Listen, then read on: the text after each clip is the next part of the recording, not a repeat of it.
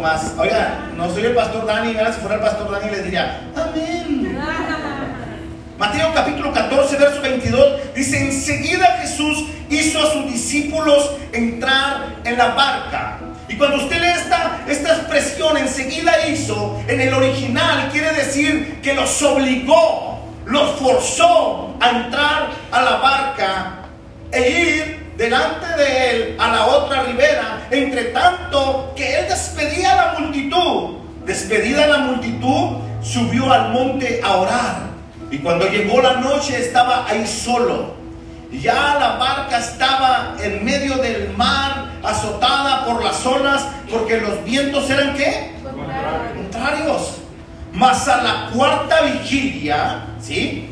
A las 3 de la mañana, entre 3 de la mañana y 6 de la mañana de la noche, Jesús vino a ellos andando sobre el mar y los discípulos viéndole andar sobre el mar, se turbaron y dieron voces. Un fantasma, decían ellos, es un fantasma. Estas fueron las voces que ellos dieron, pero enseguida Jesús les habló diciendo, tener ánimo. Y luego les dice, yo soy, no temáis. Suena interesante lo que Jesús les dice. Y les dice, yo soy lo que Jesús les dice a cada uno de ellos, incline su rostro. Padre, te damos muchas gracias en esta en esta tarde, en este mediodía. Señor, gracias porque nos das la oportunidad de estar en tu casa. Gracias porque hoy podemos estar delante de ti. Gracias Señor porque si hoy respiramos es a la, a la gracias a la bendita gracia del Dios Todopoderoso. Así que usted puede tomarse un minuto en esta tarde para decirle al Señor gracias porque hoy podemos estar aquí. Porque hoy puedo estar delante de usted Señor. Porque en mi corazón hay una expectativa Dios de qué es lo que hoy, aleluya, harás conmigo. Gracias Dios porque estás en medio de nosotros. Gracias porque tu palabra es viva y es eficaz, Señor, y nos corrige. Y tu palabra nos alienta, nos consuela, nos dirige. Tu palabra nos direcciona, tu palabra nos vivifica. Tu palabra, Señor, es bendita. Y queremos trazar tu palabra, Señor, de la mejor manera en esta hora. Y te pedimos, Señor, por cada corazón que está aquí. Señor, que estos corazones que están aquí y por los cuales durante toda la semana oramos, Señor, y pedimos, Señor, ministra de su vida. Que cada uno que entró por esa puerta, quizá con una necesidad, diferentes necesidades, algunos haciéndose preguntas, algunos con interrogantes, pero al saber que al entrar por este lugar algo ya estaba preparado y que si tú tienes fe en esta tarde, aleluya, yo te aseguro,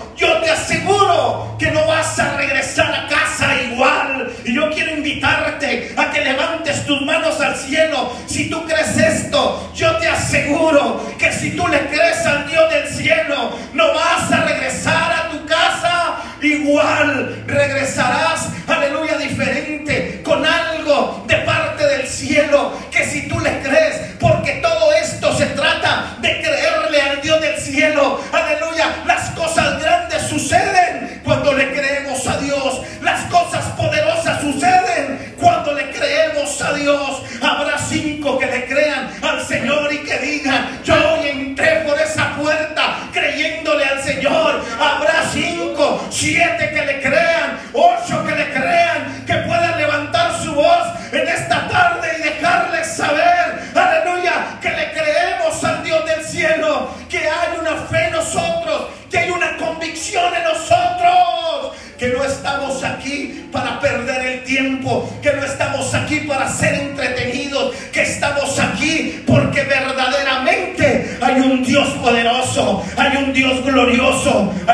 majestuoso, hay un Dios de milagros, hay un Dios de lo sobrenatural, que estamos aquí porque le hemos creído a Dios. Aleluya, que puedas decirle en esta hora, Señor, haz como tú quieras. Haz como tú quieras, Señor. Lo que tú quieras hacer, hazlo en mi vida. Aleluya. Pero tengo fe y tengo convicción de que no voy a salir igual. Aleluya. De que no voy a salir igual. ¿Sabe una cosa? Cuando hay un pueblo que provoca a Dios, cosas inusuales suceden. Cuando hay un corazón que le provoca, alguien me dijo un día, es que usted parece que ve muchas películas, no veo muchas películas, tengo relación con el Dios del cielo. Y Él me muestra visiones. Y Él me muestra lo que va a pasar. Y Él me dice lo que alguien está acá en esta hora. Ese es el Dios, el detalle, aleluya, o el dilema que la iglesia de este tiempo ha puesto limitaciones. Pero Dios no está limitado. Alguien está acá en esta hora. Dios, grábese esto. Dios no está limitado, ¿eh? Dios no está limitado. Alguien me decía en esta semana, que, transcurrió. Es que parece que Dios me dio, es que parece que Dios te dejó, pero Dios sigue estando ahí. Es que me decía, parece que ya no está, no, Él está ahí. Él está ahí, Él es real. Alguien está en esta hora. Él es real, Él está ahí. Alguien aplaude a ese Dios real. Ese Dios real, aleluya, es Dios. Bendito sea el Señor para siempre. Ocupe su lugar por unos minutos.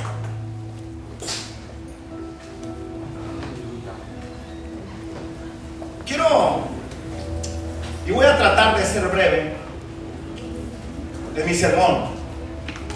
Existía en la ciudad de Listra, la ciudad de Listra ministró el apóstol Pablo e hizo un milagro sorprendente allá. Existía en la ciudad de Listra, y las ciudades vecinas, una antigua leyenda de la mitología griega que era abrazada por todos los habitantes.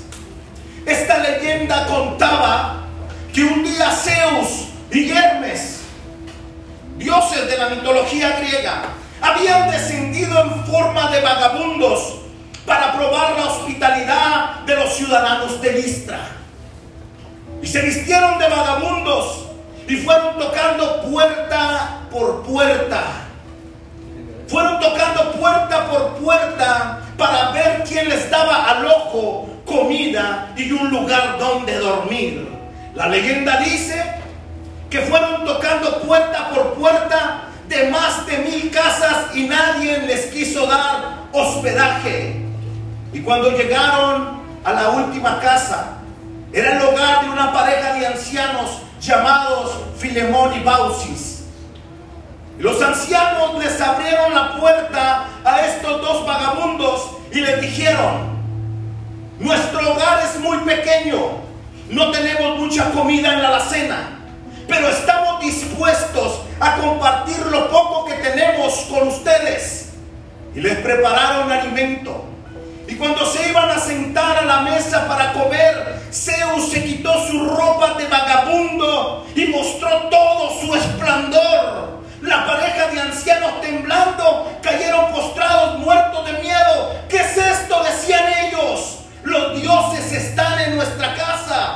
Zeus le habla a Hermes, quien es el mensajero de los dioses. Y le dice a los dos ancianos, hemos venido a probar la hospitalidad del pueblo y nadie nos quiso dar comida y nadie nos quiso abrir la puerta. Solamente ustedes Ahora vamos a destruir todas estas ciudades y va a venir una inundación.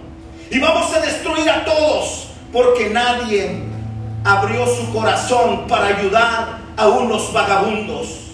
Pero ustedes les vamos a salvar la vida. Y cuando los ancianos miraron a Zeus, Zeus les dice, pidan lo que quieran, se los vamos a otorgar. Bausi le dice a Zeus, nosotros le dice, ya somos ancianos. Oro le dice, no necesitamos. Una casa grande no necesitamos. Entonces empezaron a salirle ramas por los cuerpos a Filemón y a Bausi. Y les empezaron a salir hojas. Entonces Zeus los había convertido en dos grandes robles. en dos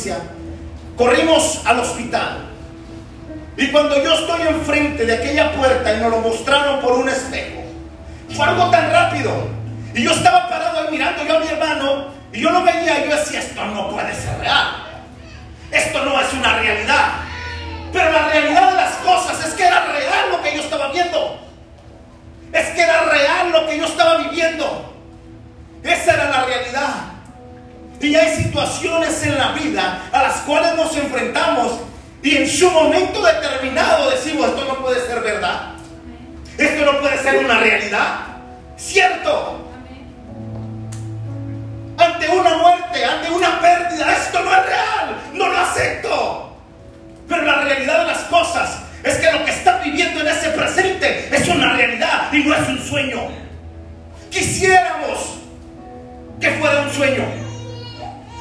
¿Cuántas de las veces en situaciones como estas decimos, como quisiera que fuera un sueño? Como quisiera estar soñando, pero es una realidad. Es una realidad. Alguien está acá en esta hora. Yo quiero que le choques la mano al que tienes enseguida y le digas realidades. Chócale la mano ahí y dile realidades, realidades, realidades. En la escritura podemos ver muchos acontecimientos de grandes personajes que se encontraron viviendo momentos que parecían no ser reales, pero sí eran reales. Pero que al final eran reales. ¿Alguien está acá en esta hora? Cuando miramos el cuadro de la zarza ardiendo y a Moisés parado enfrente de la zarza. Cuando miramos la vida de Moisés, nos damos cuenta que su existencia aquí en la tierra se dividió en tres cuarentenas de años. Número uno, la primera la vivió como príncipe en la corte de Faraón. Número dos, la segunda la vivió como pastor de ovejas. Número tres, la tercera la vivió como rey de Jesurún y a los 80 años recibió su llamado en el monte Oreb. ¿Recuerdan esa historia? El relato bíblico nos dice en Éxodo capítulo 3, en el verso 1, dice, apacentando Moisés las ovejas de Jetro su suegro, sacerdote de Madián, llevó las ovejas a través del desierto y llegó hasta Oreb, el monte de Dios. Y se le apareció, escúchenme bien, el ángel de Jehová. Diga conmigo el ángel de Jehová. El ángel de Jehová. Se le apareció el ángel de Jehová en una llama de fuego en medio de una zarza. Y él miró y vio que la zarza ardía en fuego y la zarza no se consumía. La zarza, si bien podía simbolizar Israel, pequeño, corrioso y de dura cerviz. Pero dice el verso 3, entonces Moisés dijo, iré yo ahora y miré y veré esta grande visión. ¿Por qué causa? ¿Por qué causa la zarza no se quema? ¿Alguien está acá en esta hora? Para un hombre como Moisés, con la educación que él había recibido en, en Egipto, la labor de pastor era muy baja, pues debía de conformarse y resignarse a morir como un pobre pastor de ovejas, tal como lo había hecho por los últimos 40 años. ¿Sabes una cosa? Aquí hay, algo interesante que le pasa a Moisés. Moisés era un asesino. Y eso no lo podemos borrar o tapar. Moisés había asesinado a un egipcio, estamos acá. Entonces Moisés era un asesino. Y quizá Moisés para muchos no hubiera calificado, pero para Dios sí calificó. Alguien está acá en esta hora. Dios lo escogió a él. Pero entonces han transcurrido 40 años le sucede lo inesperado en el momento que no lo esperaba. Quiero preguntarte en esta hora, ¿te ha pasado que lo inesperado te pasa cuando menos te lo esperas? Cuando nosotros con nuestra lógica humana decimos, es que Dios va a llegar por este lado, es que Dios le va a hacer así, es que Dios le va a hacer así, pero, pero no pasa. Es que a fulanito le llegó por la izquierda y a mí me va a llegar por la izquierda. Y no te llega ni por la izquierda ni por la derecha. Te toca por acá atrás y te dice, hey, hello, acá estoy, estamos acá. Nosotros a veces queremos encuadrar a Dios en nuestra lógica humana de que las cosas sucedan como nosotros pensamos que van a suceder. Pero si viene a Moisés, estando en aquel lugar, le sucede lo inesperado en aquel lugar. Lo que él no estaba esperando, quizá ni se lo imaginó, pero aquel día sucede algo interesante en su vida que lo marcaría para siempre. ¿Alguien está acá en esta hora? Aquel día como cualquier otro día salió Moisés con su rebaño.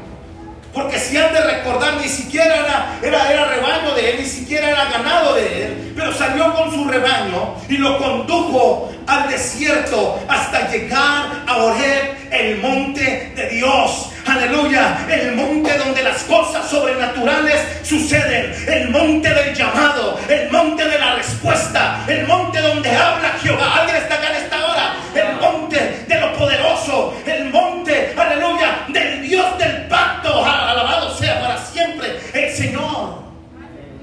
Moisés, quien había sido escogido por Dios, a quien Dios le había preservado la vida con un propósito. Ese día, cumpliendo su labor de pastor, Dios se le revelaría por medio de una zarza. Y una zarza quizá podría ser algo insignificante o algo en lo cual en aquellos terrenos era fácil de ver y de distinguir. Pero tenemos un Dios soberano que Él se va a revelar y Él va a hacer como Él quiera porque Él es soberano. Alabado sea para siempre el Señor. Dios se le revelaría por medio de una zarza.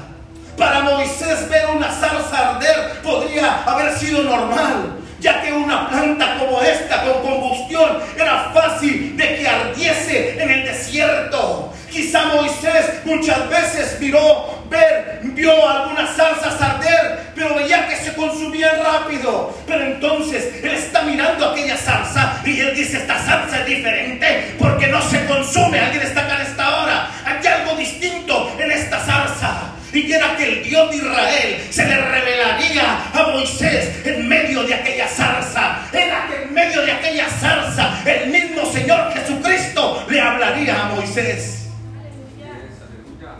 que le sorprende a Moisés es ver que la zarza no se consume. ¿Alguien está acá en esta hora? Zarza no se consume, la zarza no se está consumiendo. Entonces él dice, esto es raro, que no se consuma esta, esta visión que estoy teniendo, esto que estoy viendo. Es raro.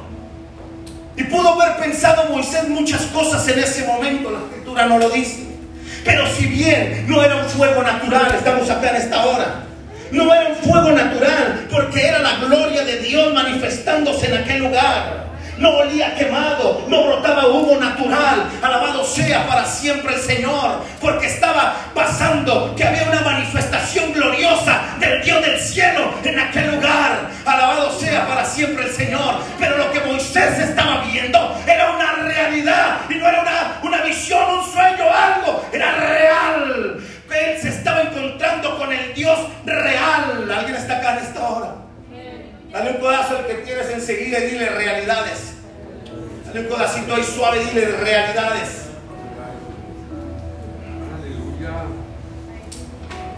Por lo que le llama la atención el ver este acontecimiento insólito y se acerca. Éxodo capítulo 3, verso 3. Entonces Moisés dijo, iré yo ahora y veré esta gran visión. ¿Por qué causa la zarza no se consume? Y hay una pregunta y dice, ¿por qué causa la zarza no se consume? Aleluya. Porque estaba el Dios Todopoderoso y su gloria manifestándose en medio de aquella zarza. Verso 4, viendo Jehová que él iba a ver lo llamó Dios de en medio de la zarza y le dijo, Moisés, Moisés, aleluya. Y él respondió, heme aquí. Y cuando Dios te habla dos veces por tu nombre, cuidado. Le dijo Abraham, Abraham, Samuel, Samuel, Marta, Marta, ¿recuerdan esos acontecimientos? Verso 5 y dijo, no te acerques, quita el calzado de tus pies, porque el lugar en que estás, tierra santa Tierra santa es. Quitar el calzado de los pies era símbolo de respeto, era símbolo de honra, según aquella cultura.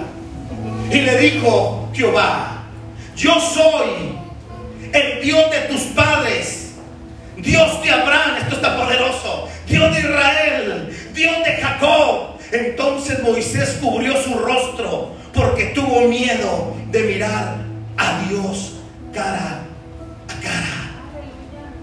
Era poderoso lo que estaba sucediendo en aquel lugar. Lo que Moisés estaba viviendo en el monte Oreb era una realidad. No era un cuento, no era algo que, estaba, era una realidad lo que estaba viviendo. La manifestación en la zarza, amada iglesia, era real. La manifestación del ángel de Jehová era real. La voz, real en aquel lugar. Era real la manifestación de Dios ante aquella zarza. Lo que está enfrente de Moisés es una realidad. Alabado sea para siempre el Señor. Éxodo capítulo 3, verso 6. Y dijo, yo soy el Dios de tu Padre, Dios de Abraham, Dios de Isaac y Dios de Jacob. Al revelar, al revelarle Dios Jehová a Moisés su nombre, estaba revelando quién era y cuál era su esencia diciéndole, yo soy el Dios omnisciente, el Dios omnipresente, el Dios omnipotente, el Dios que todo lo sabe, el Dios que todo lo conoce, el Dios que puede estar en todos los lugares a la misma vez, el Dios todopoderoso, el Dios que nadie lo puede detener. Alguien alabe al Señor, por favor, en esta tarde,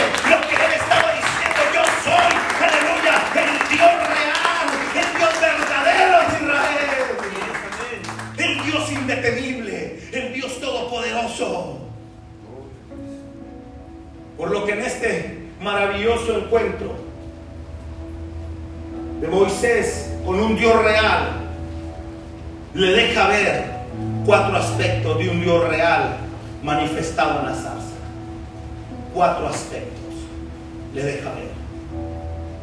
En medio de aquella visión, en medio de aquel cuadro real, le deja ver cuatro aspectos de un Dios real manifestado, escúchenme bien, en la zarza.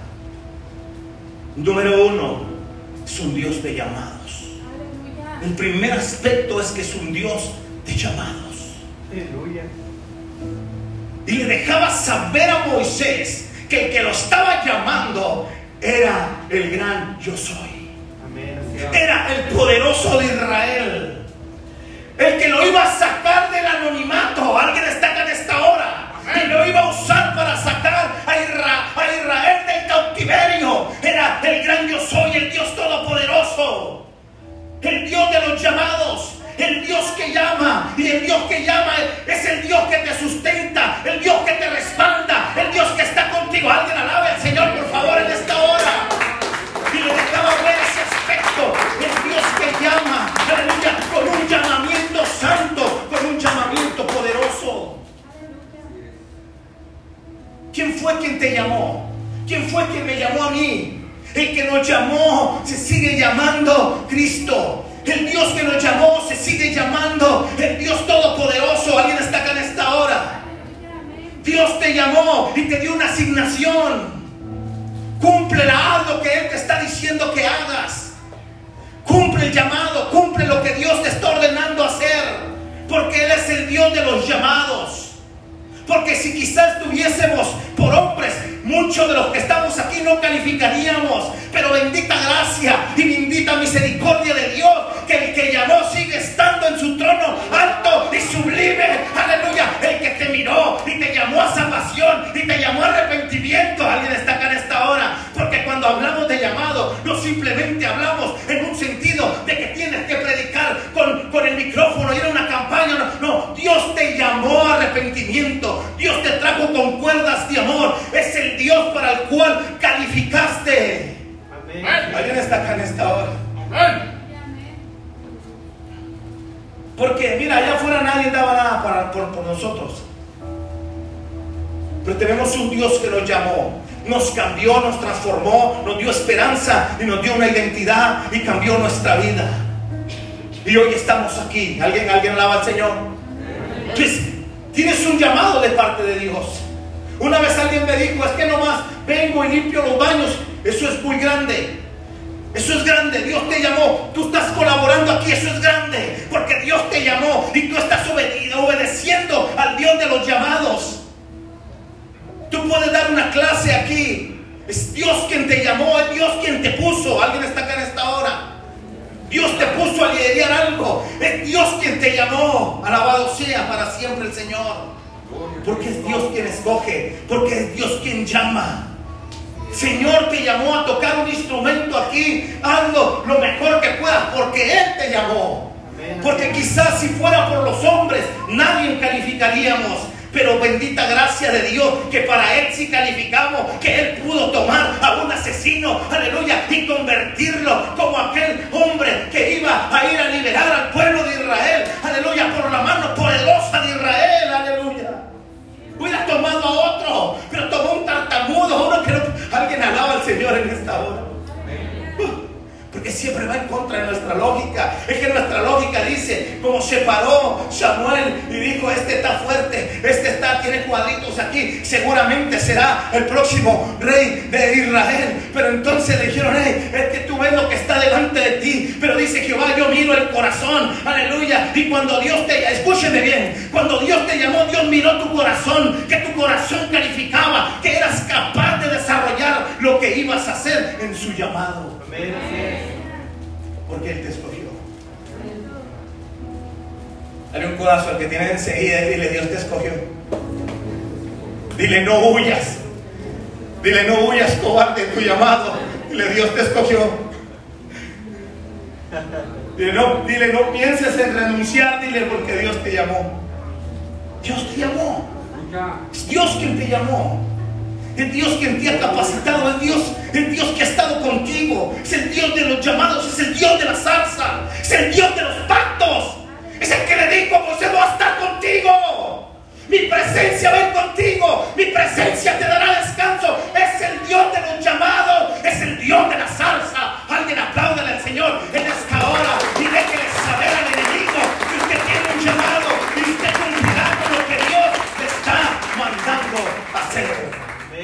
Si Dios te llamó, haz lo que te dijo que hicieras.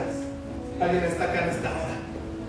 Si Dios te llamó, haz lo que te dijo que hicieras. Segundo aspecto de un Dios real manifestado en la zarza. Es un Dios santo y temible. Aleluya. Pues no te acerque, le dice, quita las sandalias de tus pies, porque el lugar donde estás es tierra santa, el lugar santo. Y donde está Él, aleluya, es santo. Alguien está acá en esta hora, donde su presencia se manifiesta, es santo. Aleluya. El que le estaba hablando a Moisés y le estaba diciendo, quita el calzado de tus pies, era el que es tres veces santo. Alguien está acá en esta hora. Uh. un Dios santo y temible el cual demanda santidad de su pueblo. Y siempre ha demandado santidad. En la escritura establece y dice, sin santidad nadie verá al Señor. Estamos acá en esta hora. Pero pareciera que la palabra santidad ah, ya, no, ya, ya no está de boda. Pareciera que la palabra santidad ya no existe. Alguien está acá en esta hora. Pero el mensaje central de la cruz, aleluya, también, aleluya, es la santidad en Cristo. Alguien está acá en esta hora. Es un Dios santo y temible. Un Dios santo que exige santidad en toda vuestra conducta de vida. Ay, ay, ay, en toda vuestra conducta de vida exige santidad el Dios del cielo. Exige esa santidad. Pero, pero pareciera que con este tema la iglesia de hoy en día batallara tanto. Vamos aquí. ¿Cuántos batallan con la santidad? No me levanten la mano. ¿Cuántos batallan? Nosotros batallamos con este tema. Pero más sin embargo, Dios es un Dios santo. Y su palabra establece, y eso no lo, podemos quitar, dice que sin santidad nadie va a ver al Señor. Porque algunos dicen, no, es que mira, me la paso bien chido y acá y allá, y ya en el momento me arrepiento, y si no hay chance de arrepentirte, vamos acá. Exige una santidad en toda nuestra conducta de vida, y le dice a Moisés, tranquilo, porque soy santo, espérate ahí, Quita las sandalias de tus pies. Quita lo impuro. Alguien alaba al Señor en esta hora. Te necesito limpio. Te necesito santo. Alabado sea para siempre el Cordero de Dios. Tercer aspecto de un Dios revelado en la zarza, de un Dios real. Es un Dios de pactos. Es un Dios de pactos. El Dios, escúchenme bien, que hacía 400 años atrás había dado la promesa a Abraham. Aleluya. Le estaba haciendo saber a Moisés que su pacto estaba vigente, que su promesa estaba vigente. Aleluya. Yo soy el Dios de Abraham,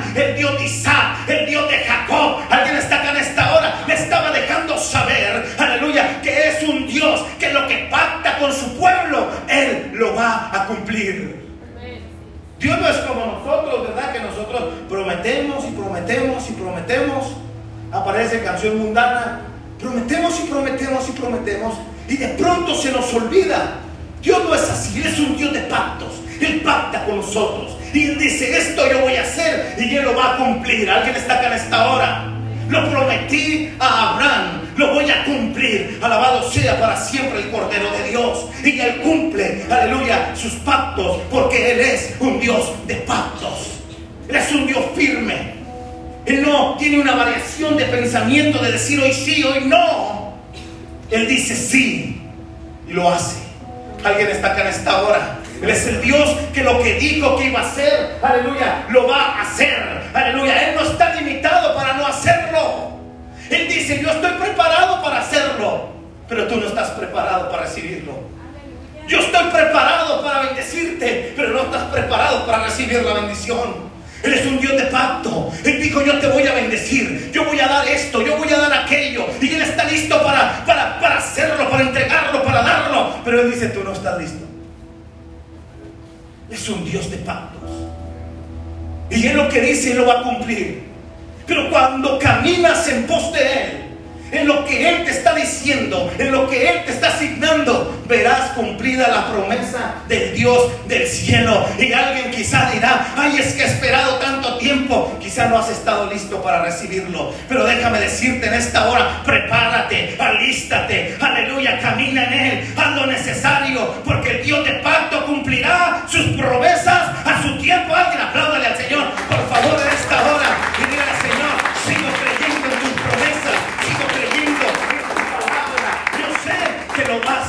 hacer y lo vas a cumplir. Cuarto aspecto para avanzar rápido. Es un Dios de cercanía. Aleluya. Así es. Después de que Jehová por un momento le ha dicho a Moisés, que eh, detente, quita el calzado de tus pies, detente, espérate poquito. Luego le dice, Moisés, acércate. Moisés, ven a mí, acércate, aleluya. Él es un Dios de cercanía. El dilema de estos tiempos es que se quiere tener todo sin tener cercanía con Dios. Queremos tener un ministerio brilloso, un ministerio que ande por aquí y por allá, pues no queremos tener relación con el Dios de los ministerios. Queremos salir en los flyers hacia, pero no queremos tener intimidad con el Dios que promociona. Alguien está acá en esta hora. Queremos hacer esto, queremos que el evento esté glorioso, una unción caiga todos al piso, pero no queremos, aleluya, tener cercanía con el Dios de la unción, con el Dios del poder. Alguien está acá en esta hora. Queremos que Dios nos use, pero no queremos al Dios que usa. Yo pienso esto. Por todos los tiempos ha sido difícil ser creyente, ser un seguidor de Cristo. No ha sido fácil. Diferentes generaciones, diferentes tiempos.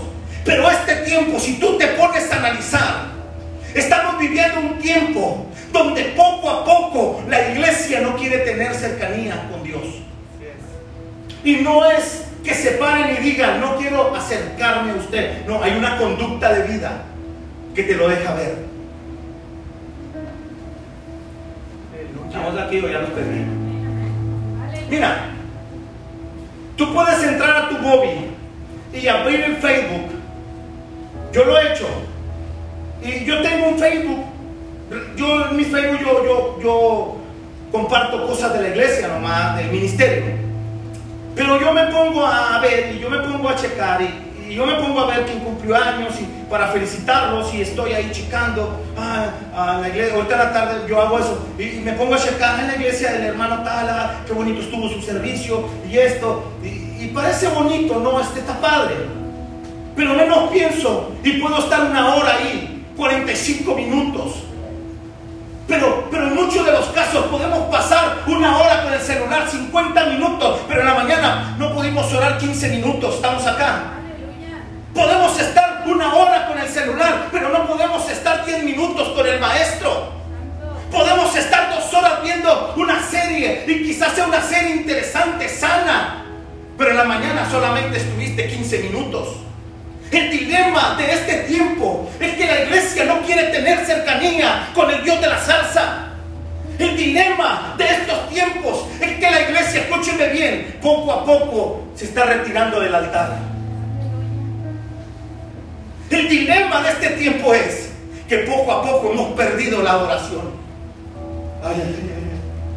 Este es el cachito, así como que poquito pesadito del mensaje, aguántenme poquito. Ese es el cachito donde como les ha tocado viajar en avión, que vas en el avión bien padre así, y luego de repente parece que se va a caer el avión, ¿verdad? Esa turbulencia. Es una turbulencia chiquita, ya la vamos a pasar. No se preocupen. Pero miren, la realidad de las cosas es esa. Es otro tiempo. La, tecnología es interesante. Oiga, bendito Internet. Usted le pregunta y se mete a los libros y hace y deshace. Y, bendita, bendito Internet. Ya usted tiene que tener el Internet como la luz. Es una herramienta de trabajo. Pero si nosotros no sabemos usarlo, si nosotros no ponemos en balanza los tiempos, al final del día le estamos dando 15 minutos a Dios y todas las horas a lo demás. Estamos acá. Entonces el detalle de la iglesia hoy en día es que ha perdido o está perdiendo la cercanía con Dios. Les ha pasado que ya en la noche hasta les tiemblan los pies a lo cansado. Y dicen, a la torre no oré. ¿Les ha pasado? Y uf, no oré. Y luego los que tienen niños chiquitos son bien inteligentes los niños. No ha leído la Biblia. ¿Les ha pasado? Y les da pena no me digan sí, que sí, ¿no? No hay gorro. Pero el, dilema de este tiempo es que se ha perdido la cercanía con Dios. Entonces poco a poco, ahora, está bien, la pandemia vino y nos sacudió. Bendito Dios por la pandemia. Porque nos sacudió, nos afirmó, nos enseñó, nos desafió. Y aquí estamos. Pero no debemos de perder la cercanía a Dios. Sí, es amén debes de acercarte a Dios porque Él es un Dios de cercanía. Y el anhelo de Dios desde el principio era estar cerca de su creación. el dilema es que la creación ha retrocedido y no quiere tener cercanía con el Dios de la salsa. Aleluya. Queremos ministerios, pero no queremos tener cercanía. Queremos que Dios nos use como fulanito de tal que sale a la tele y lo admiras y le aplaudes y esto. Pero no queremos tener cercanía con Dios. Necesitamos tener cercanía con Dios, aleluya, porque así un día le vamos a ver cara a cara. Y yo no sé si usted está esperando ese acontecimiento cuando venga, porque Él les dijo, el ángel les dijo, varones Galileo, porque están así. Ese maestro que están viendo suspenderse, cielo, de la misma manera va a regresar. Y yo no sé si ustedes están esperando ese acontecimiento maravilloso. Yo lo estoy esperando. Yo lo anhelo que Él venga. Bendito Dios, bendita cruz, bendito Cristo. Alguien celebre en esta hora.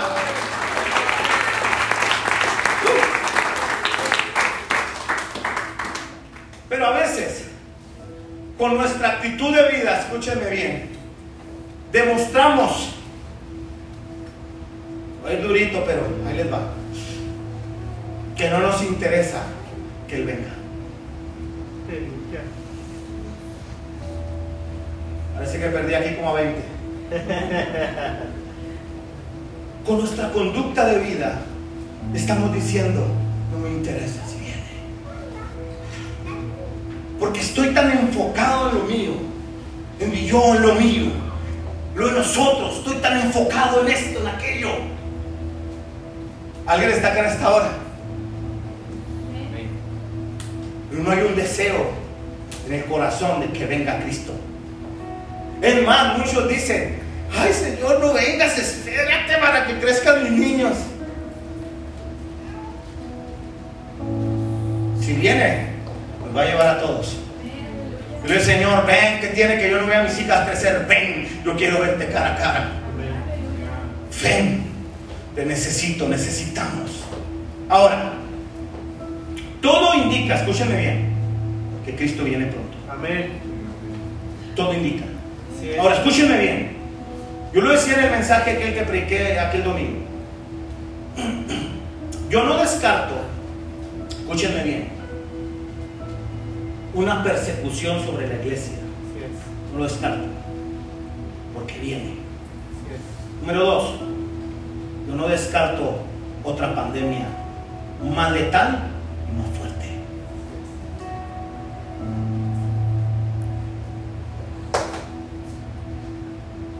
Estamos aquí. O sea, esa es la realidad de las cosas. Esa es la realidad. Entonces todo indica que Cristo viene, ayúdame a predicar, pronto. Todo apunta a que. El reloj profético está su cumplimiento y. Él viene pronto. Amén. Por una iglesia, aleluya, que tenga cercanía con Él. Por eso te conviene, acércate a Él, aleluya. Pon el despertador, levántate, échate agua, levántate, bañate con agua fría, despiértate y corre y ten cercanía con el Señor. Y yo te aseguro y te garantizo que ese día será diferente. Que ese día será distinto. Queremos la grandeza, queremos esto, pero no queremos al Dios de la grandeza. Él es un Dios de cercanía, aleluya. Dale un codazo al que tienes enseguida y dile, hey, sonríe, dile, Cristo te ama. Dile, sonríe, Cristo te ama. Una realidad auténtica y verás es que si no me acerco con Dios, aleluya, si no tengo cercanía con Dios, me voy a secar. Uh, y es una realidad. Si no hay cercanía con Dios, con su presencia, me seco. Y si no, y si me seco, me muero. Alguien está acá en esta hora. Si no hay cercanía, esta es una realidad. Nos vamos a secar y nos vamos a morir espiritualmente. Por eso, mantente pegado a la fuente de agua de vida. Mantente pegado a la fuente, aleluya, inagotable que es Cristo. Mira que tienes enseguida, dile realidades. Dile realidades. La manifestación en el monte Oré fue una realidad. La manifestación en la salsa fue real. La manifestación del ángel de Jehová, que era el mismo Señor Jesucristo, fue real. La voz que escuchó Moisés desde la zarza decir, yo soy el que soy, fue real. Realidades. El mismo que estaba hablando desde la zarza era el mismo que después de más de 400 años le dijo a sus discípulos cuando la barca estaba siendo azotada. Era el mismo que les estaba diciendo, yo soy, tengan ánimo. Era el mismo que le estaba hablando a Moisés, el mismo que le estaba diciendo a Pedro, tengan ánimo. Alabado sea para siempre el Cordero de Dios. La narrativa que nos presenta Mateo, también narrada por Marcos y por Juan. Mateo nos muestra un cuadro donde nos permite ver, escúchenme bien, la intencionalidad de Jesús. Donde nos permite ver la intención y la intencionalidad de Jesús. Enseguida Jesús hizo a sus discípulos entrar en la barca. Mateo 14, 22. Que en el original es, les obligó a entrar a la barca. Había un tema de que era la cuestión de que quizá querían hacer rey a Jesús. Había una multitud, la situación se puso complicada y muchos dicen que es muy probable que por eso los obligó a subirlos a la, barca. Rápido, súbanse, súbanse a la barca y vayan y crucen a la otra ribera. Eso es lo que se piensa. Pero la realidad de las cosas es que en el original, en el cual escribe Mateo, les está haciendo saber, les está, o nos está haciendo saber a nosotros que les obligó a subirse a la barca e ir delante de él a la otra ribera, entre tanto que despedía a la multitud. Despedida la multitud, subió al monte a orar aparte. Y cuando llegó la noche, estaba ahí solo. Ya la barca estaba en medio del mar, azotada por las olas, porque el viento era contrario. Mas a la cuarta vigilia, por ahí de las 3 de la mañana, 6 de la mañana de la noche, Jesús vino a ellos andando sobre el mar.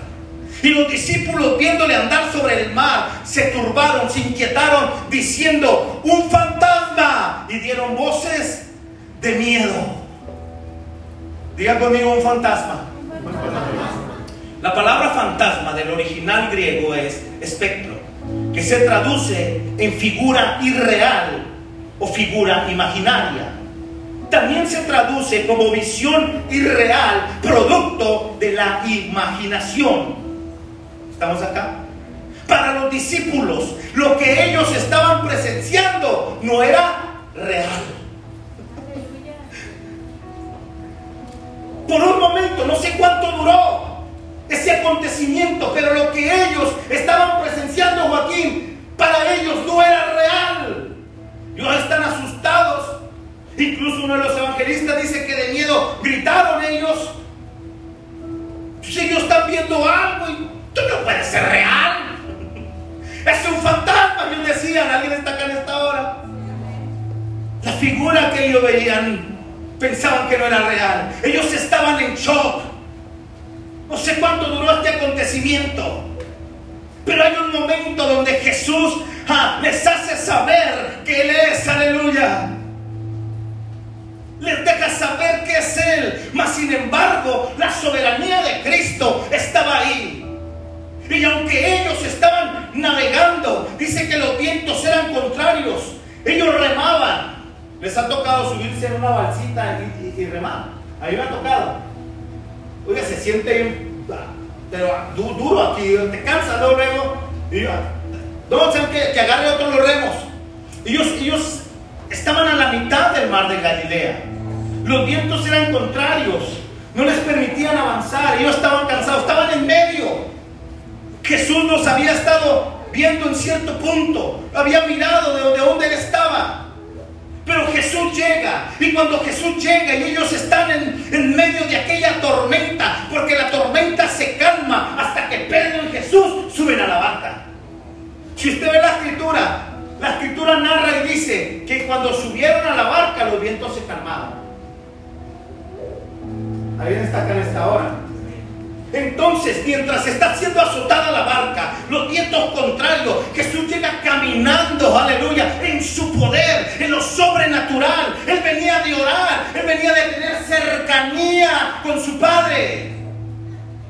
caminando sobre el agua. Tú puedes buscar una, una razón lógica a esto. No la vas a encontrar. Lo único que puedes encontrar es lo sobrenatural de Cristo sobrenatural de Cristo. La soberanía de Él. Él puede hacer lo que Él quiera. Él puede caminar donde Él quiera. Él puede hacer lo que Él quiera. Pero mientras la barca está siendo azotada, enfrente de ellos está un Cristo que es soberano. Enfrente de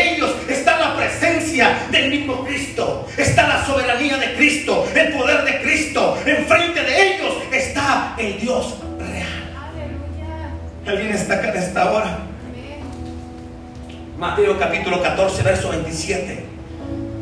Pero enseguida Jesús les habló diciendo, tener ánimo, yo soy, no temáis. Tengan ánimo, yo soy, Entonces ellos se percatan. Y ellos se dan cuenta que lo que ellos están presenciando era real. Que lo que ellos están viviendo era real, no era un fantasma, era Cristo. Y les dice, hey, soy. Y esta expresión usada en Mateo, en Marcos y en Juan, ah, nos deja saber su identidad, la identidad de Cristo. Yo soy. ¿Quién era Él? Su identidad. Él es el Dios invisible, el primogénito de toda creación. Él les estaba dejando saber que Él es el alfa y la omega. Él les estaba dejando saber que Él es el rey de reyes y señor de señores. Les estaba dejando saber que Él es el cordero y el león. Les dejaba saber que Él era el león de la tribu de Judá, el camino, la resurrección y la vida y el Dios incomparable de Israel. Diga conmigo realidades. Una realidad, una verdad. El mismo que le dijo desde la zarza Moisés, yo soy el Dios de tus padres, es el mismo que está parado, aleluya, por encima de la tormenta, por encima de las aguas, el mismo que se presentó delante de Moisés, ahora está frente a la barca de aquellos discípulos y les está diciendo, yo soy. ¿Alguien está acá en esta hora? El mismo que está parado sobre las aguas diciendo, yo soy. Es el mismo que le hizo el llamamiento a Moisés